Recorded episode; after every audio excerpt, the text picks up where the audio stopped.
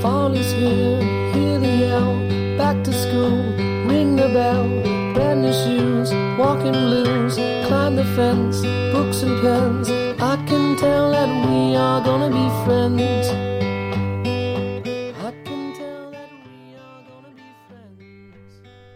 Hello and welcome to FM 95.2 Zhejiang Normal University School Radio. This is English Bridge and I'm your friend Louisa. Well, after almost three months, it is really good to say hi to you guys again. To be honest, however, I feel a little bit strange. Not only for this is my first broadcasting this semester, but also I am alone on this program again. Some of you may notice that I am always with Railin the last semester, or to say the last year, but now she's in the US as an exchange student. Best wishes to her. By the way, Railin, if you're listening to this program right now, please call me. I'll be listening and I'll be waiting for you. Alright, beside this, here are some words that I like to mention. So, in this new semester, I am planning to start a new column called A Not So Useful Guide. Literally, it's just me talking about anything. Anything that is interesting and worth sharing. It can be food, movies, or hot issues discussed these days. Hope you like it. And today is the first episode, which comes to instant noodles. Then, so much for the greeting part. After some music, let's dive right into instant noodles with this not so useful guide.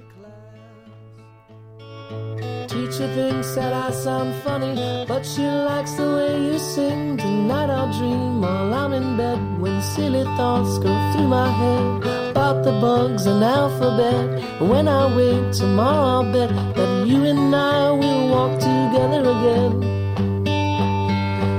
I can tell that we are gonna be friends. Yes, I can tell that we are gonna be friends. Welcome back. So, first of all, we will come to a brief history of instant noodles.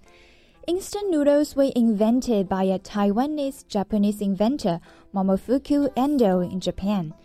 It was first marketed on 25th August 1959 by Endo's company Nissin under the brand name Chicken Ramen，也就是鸡汤拉面。那根据安藤百福自己的话来说呢，方便面的发明是被饥饿催生的灵感。二战前后，日本面临严重的食品不足的情况。那就在这一时期，安藤开始深信，有了充足的食物，世界才会和平。有一天早上，安藤路过了一个拉面摊，虽然时间还早，但是摊前呢已经排起了二三十米的长队，穿着简陋的人们在寒风中眼巴巴地等待着拉面出锅。那站在拉面摊的对面，安藤心里想，要是有一种面，只要用开水冲一下就能吃。那估计大家都会很喜欢。于是，在不断的尝试下，他终于摸索出了有效的保存面条的方法。Then you may wonder, what did Endo do to preserve the fresh noodles? Actually, he developed the production method of flash frying noodles after they had been made. This method dried the noodles and gave them a longer shelf life.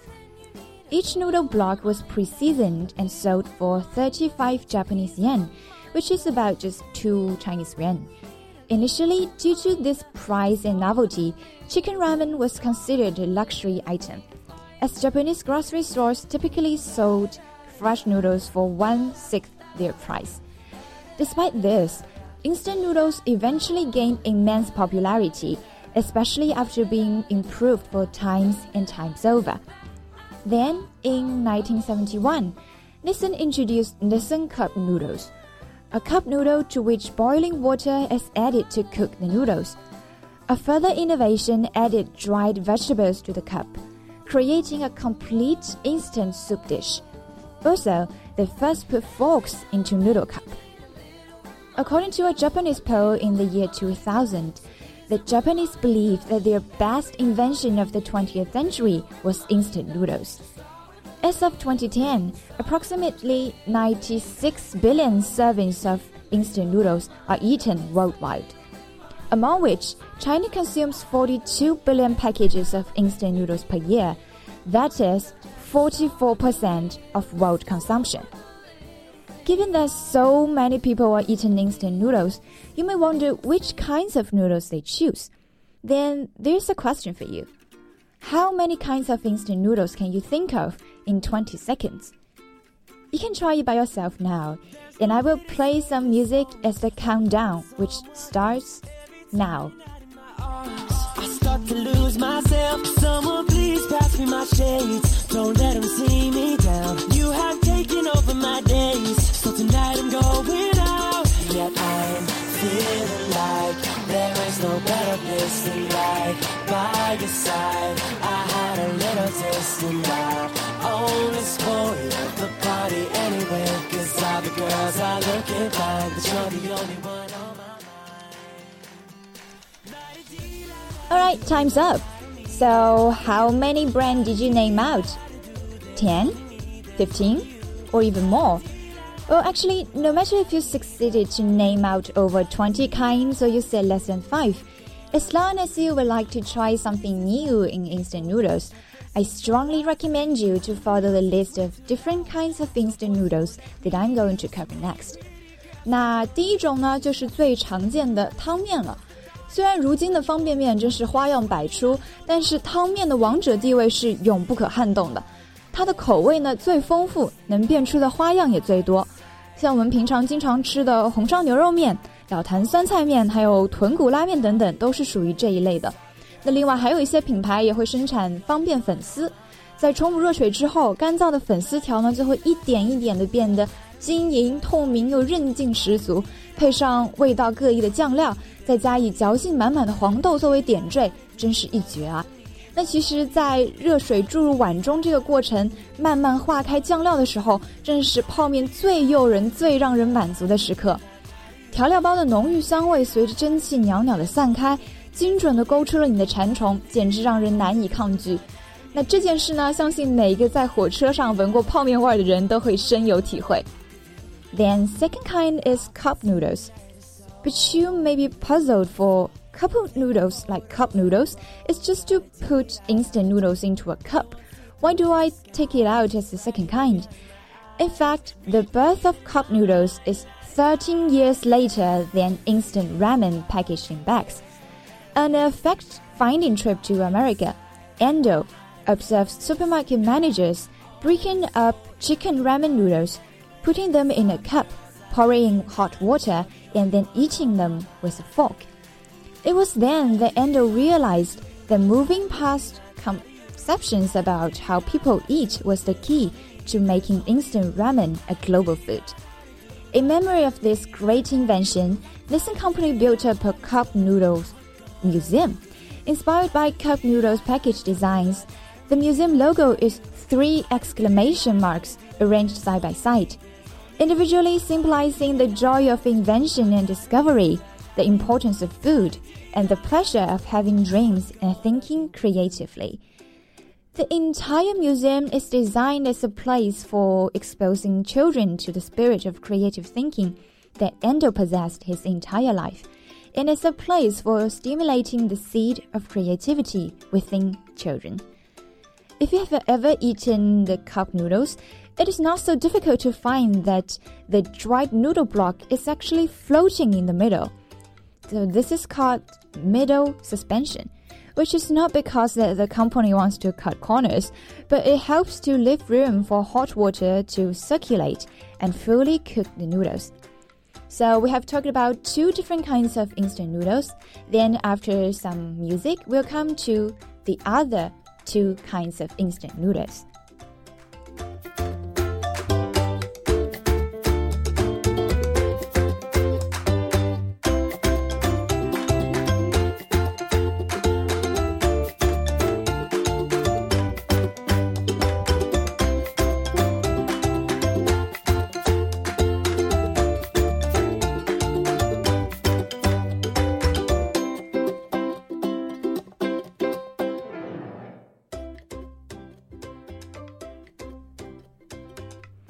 那我们说完了汤面跟杯面，我们再来看看第三种方便面，也就是炒面。说它是炒面呢，其实就是拌面。如果你不想吃泡面吃的大汗淋漓的话，拌面无疑是最佳的选择了。将面饼用热水来泡软，倒掉水以后呢，加入酱料把它拌匀，让每一根面条都裹上油光水滑的酱汁，香气浓郁又罪恶无比。这一类方便面里呢，最具代表性之一的就是 UFO 炒面了。为了推广这类干拌面，日清公司啊可谓是耗费了不少的心血。一九九三年，公司为 UFO 炒面拍摄了一系列脑洞很大的广告片《UFO 炒面超人》。那主角呢，就是一位穿着红黄色这个配色紧身服的一位炒面超人，头顶了一碗 UFO 的炒面。没事儿呢，就骑着一个炒面形状的小车来四处的巡逻，守护世界的和平。广告中的反派呢也很有趣，他名字叫做水壶男爵，他经常趁人们准备泡面的时候呢，把这个水壶给偷走。炒面超人一旦发现，就会发射天妇罗丸炸弹和炒面酱汁光束来把这个坏人打跑。那除了这个 UFO 炒面之外呢，韩国的火鸡面也是一种比较有名的拌面。之前火鸡面的挑战呢，也算是辣倒了不少的人。我其实也尝试过一次，刚开的时候，刚开始的时候呢，我觉得还好，甚至口出狂言说火鸡面也不过如此嘛。结果最后呢，喝了三大杯水，还问室友要了一个苹果，才把一整碗吃完。不能吃辣的朋友，还是不要轻易尝试了。Then the last kind is creepy, crispy instant noodles，也就是干脆面。Which is to eat instant noodles directly without cooking them with water. The science noodle promoted by a company from Taiwan is the first crispy instant noodles. It was the first time that people ate instant noodles as a snack. When I was little, like in primary school, I always ate the kind with the raccoon painted on the package on the, on the way back home. It was less than one yuan, but was expensive and luxury enough for me back then and collecting cards inside was also a great pleasure for me. I even exchanged cards with my classmate in order to have the whole set of cards. You know, the whole set contains 108 cards in total. That's 108 characters in the water margin. So, which means that you need to buy at least 108 packages of instant noodles to get all of them.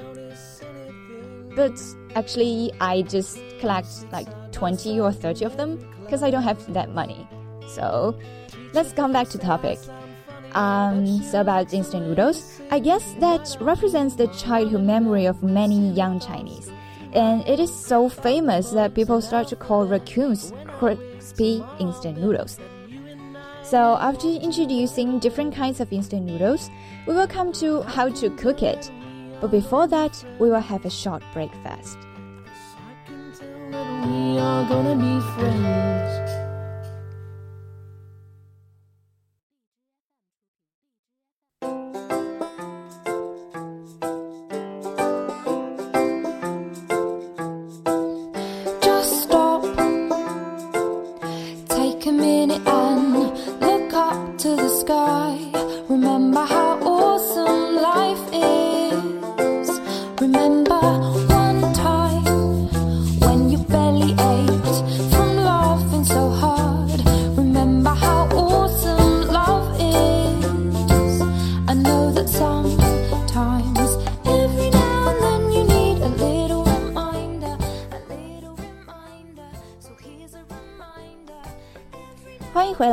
我们刚才呢聊完了不同种类的泡面，我们现在聊聊怎么来吃泡面，究竟怎么样泡才最好吃呢？其实江湖上啊流传着两种方法，先酱派跟后酱派，就是先把酱料包放进去，还是后把酱料包放进去？那我们一整种来看，首先先酱派呢，就是在沸水倒入之前就已经把料包全部下入了，这样子的话会使这个味道十分的浓郁。但是酱料呢，却没有办法完美的融入到每一根面条中，而且在沸水的过度浸泡下，甚至会损伤面条本身的劲道跟弹性。这个一般是泡面新手或者像我这样比较懒的人常用的泡面手法。那么后酱派呢就不一样了，他们对时机的把握非常的看重，它不仅仅比先酱派的味道会更胜一筹，而且还引入了米其林大厨们对食材的精妙掌控和仪式感的呈现。那其中的一位代表人物呢，就是泡面大师金城武。他在电影《喜欢你》中扮演的角色曾经说过：“完美只存在一瞬间，这一秒的面和下一秒的面根本就是完全不同的两碗面。那这里呢，我摘取了金城武的泡面方法，让大家都来品一品。首先呢，需要把水烧开以后放入面饼煮三分钟，时间一到就捞出，注意不能多一秒，也不能少一秒。然后再把面呢全部放入冰水中，让面条更有弹性。接着捞出面条，放入调味包，撒上葱花，滴入一克的麻油，迅速的搅拌。最后呢，再倒入适量的开水，放置三分钟以后就可以开吃了。A thousand people have a thousand ways to eat instant noodles. No matter if you put the sauce at first or in the end, as long as it fits you, then it is the best way to eat. Apart from the sauce inside the package, we can choose to put in other materials such as sausage, egg, and vegetables. Personally, I prefer some pork balls with egg. If we cook instant noodles with a faithful heart, and we can make a luxury dish instead of a replaceable choice which you take only to end hunger. And eating it with barbecue sauce or chili sauce is just basic skills. Advanced instant noodle lovers already started to combine it with other food. Some people use the noodle block as the breast in a hamburger, creating a noodle burger. And some shape it into a pancake to cook noodle pizza. And some even add cream on it to make the one and only instant noodle cake. Among all the instant noodle lovers, there are some creative ones who open restaurants selling instant noodles only. 那最近呢，我发现到处都开启了泡面餐厅。 他们往往装修精致，有着自己独特的风格，但是主菜呢，一般就只有泡面。比如像位于厦门的一个泡面小食堂，那里有来自世界各地的网红方便面，琳琅满目，铺满了整一面墙，再加上火烈鸟和芭蕉叶等等热带元素的装饰，带着满满的 ins 风，吸引了许多前来游玩的年轻旅客。那另外一家呢，是位于上海的一家泡面餐厅。其中罗列的一些口味需要拍卖才能吃到，这足以见得泡面餐厅的号召力之大了。那泡面即使被贴上了垃圾食品的标签，它还是吸引了许多年轻的食客。那么在一段休息之后，我们来聊聊人们为什么那么喜欢吃方便面。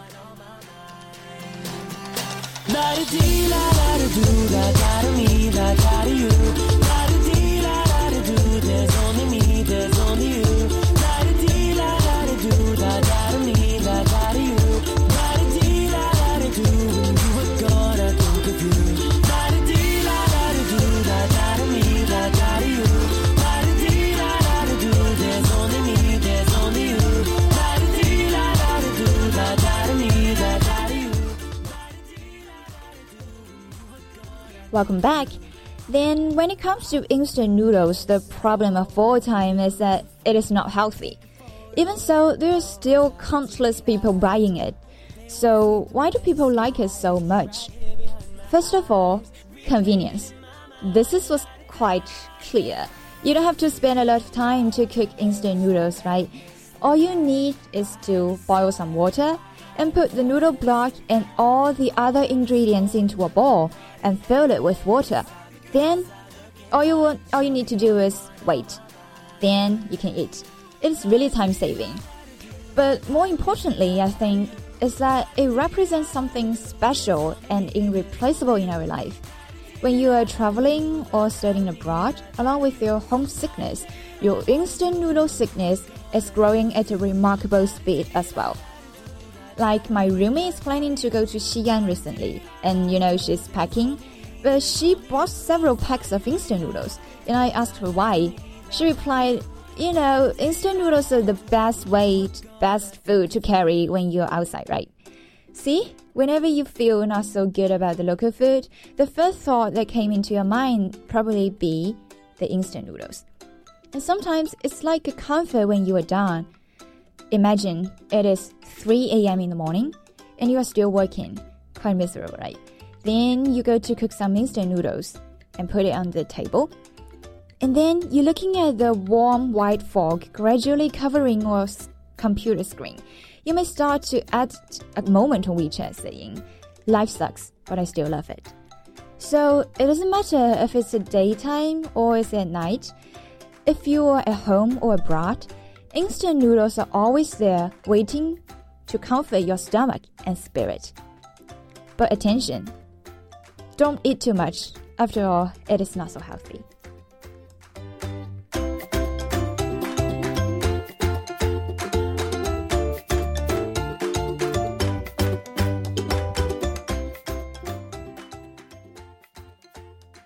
So it's time to say goodbye now. It's the end of today's program. Looking forward to talking to you the next time. Bye.